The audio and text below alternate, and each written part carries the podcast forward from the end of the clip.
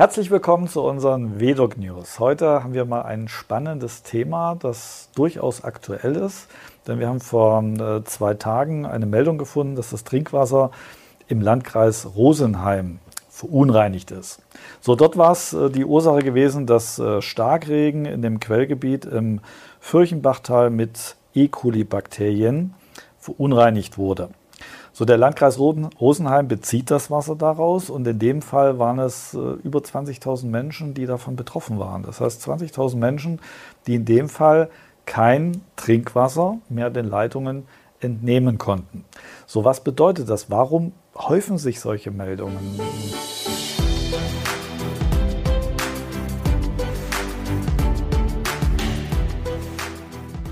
Warum gibt es sowas öfter? Wir erinnern uns vielleicht daran, ist noch gar nicht so lange her, dann diese aktuelle Hochwassersituation, dieses äh, Überflutungsgebiet.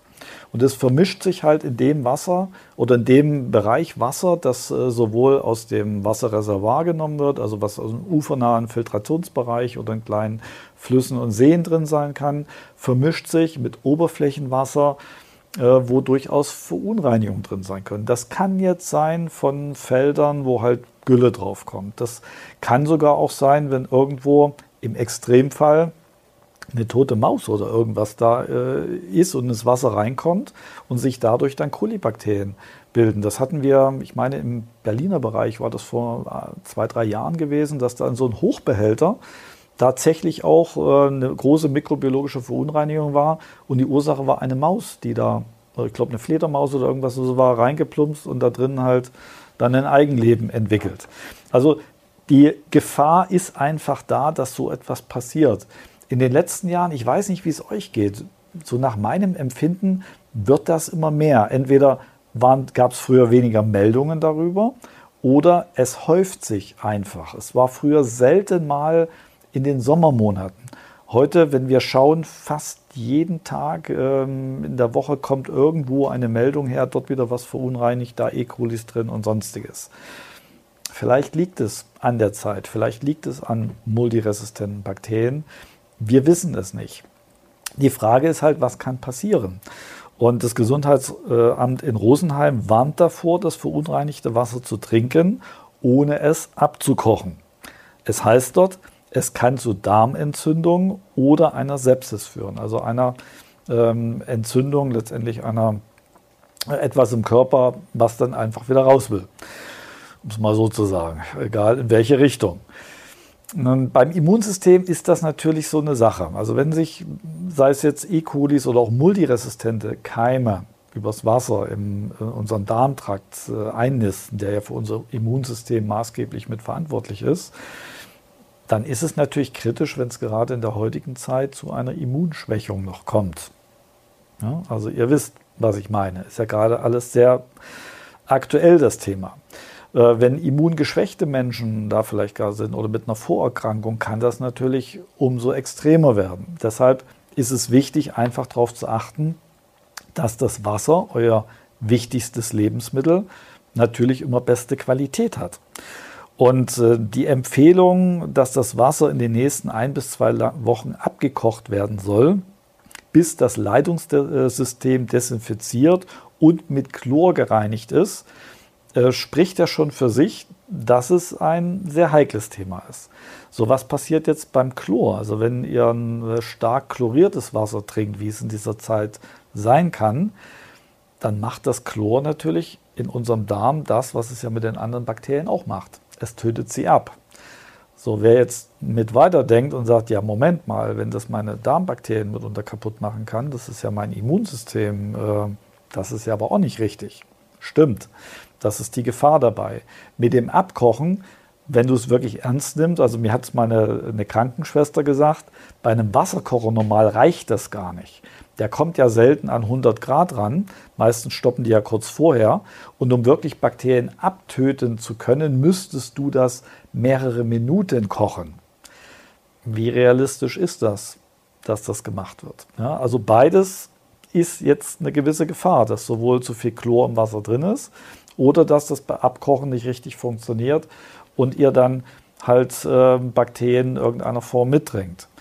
Deswegen weichen viele in solchen Zeiten dann eher wieder auf Mineralwasser aus, wobei beim Mineralwasser ist halt auch immer die Frage, mikrobiologisch wird es nur innerhalb der ersten zwölf Stunden kontrolliert. Danach, wenn es in den Flaschen drin ist, wenn es im Großhandel drin ist, wenn es im Supermarkt drin steht, wenn es zu euch nach Hause kommt, es wird nirgends mehr kontrolliert. Weiß unterm Strich auch keiner, was drin ist. Deshalb achtet einfach darauf, dass ihr in der ersten Linie ein fittes Immunsystem habt. Ist heute nicht unser Thema, können wir ganz später auch nochmal drauf zurückkommen, aber achtet da besonders drauf. Wenn solche ähm, Empfehlungen sind, das Wasser abzukochen, äh, kocht es möglichst lange ab. Und wenn, das, äh, wenn ihr kleine Kinder oder Säuglinge zu Hause habt, da achtet noch sorgfältiger drauf, dass das Wasser gekocht wird. Genauso, wenn es chloriert ist. Und das ist die gute Nachricht beim Kochen. Das Chlor äh, Gas dann aus. Also das minimiert sich schon mal im Wasser drin, dass man das zumindest wieder rausbekommt.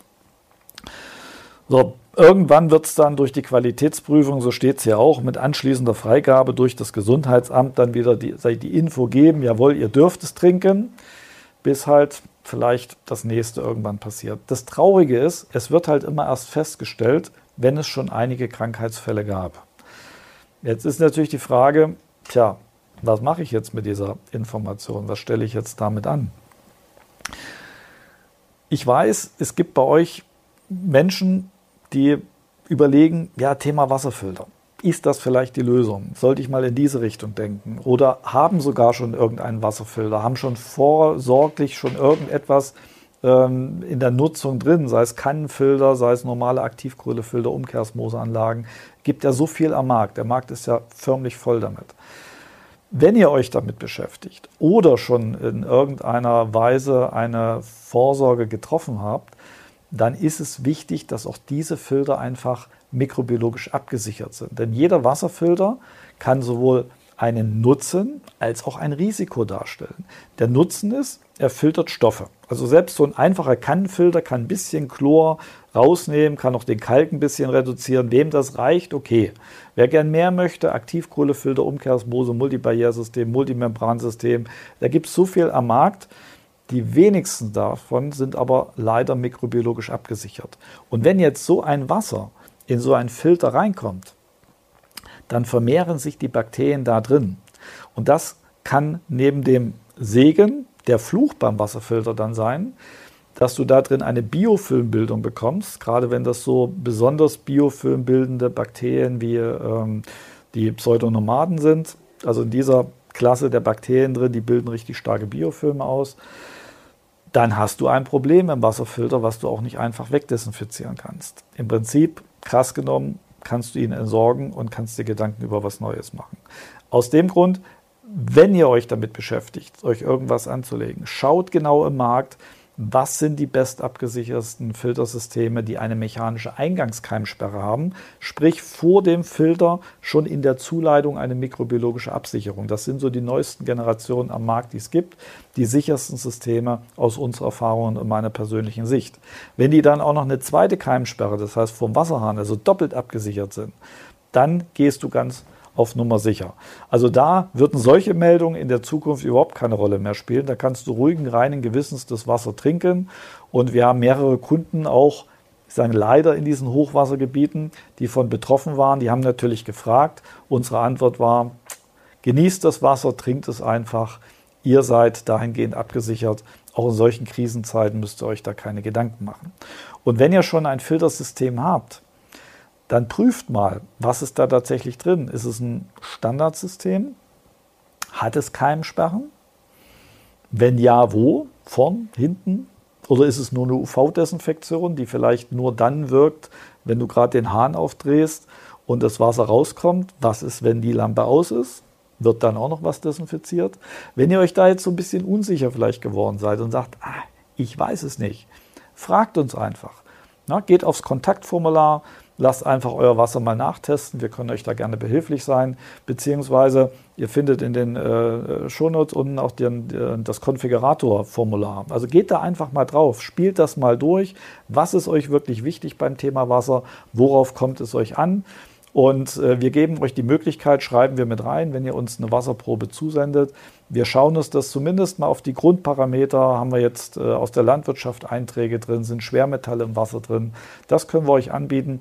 Das schauen wir, euch, äh, schauen wir uns an.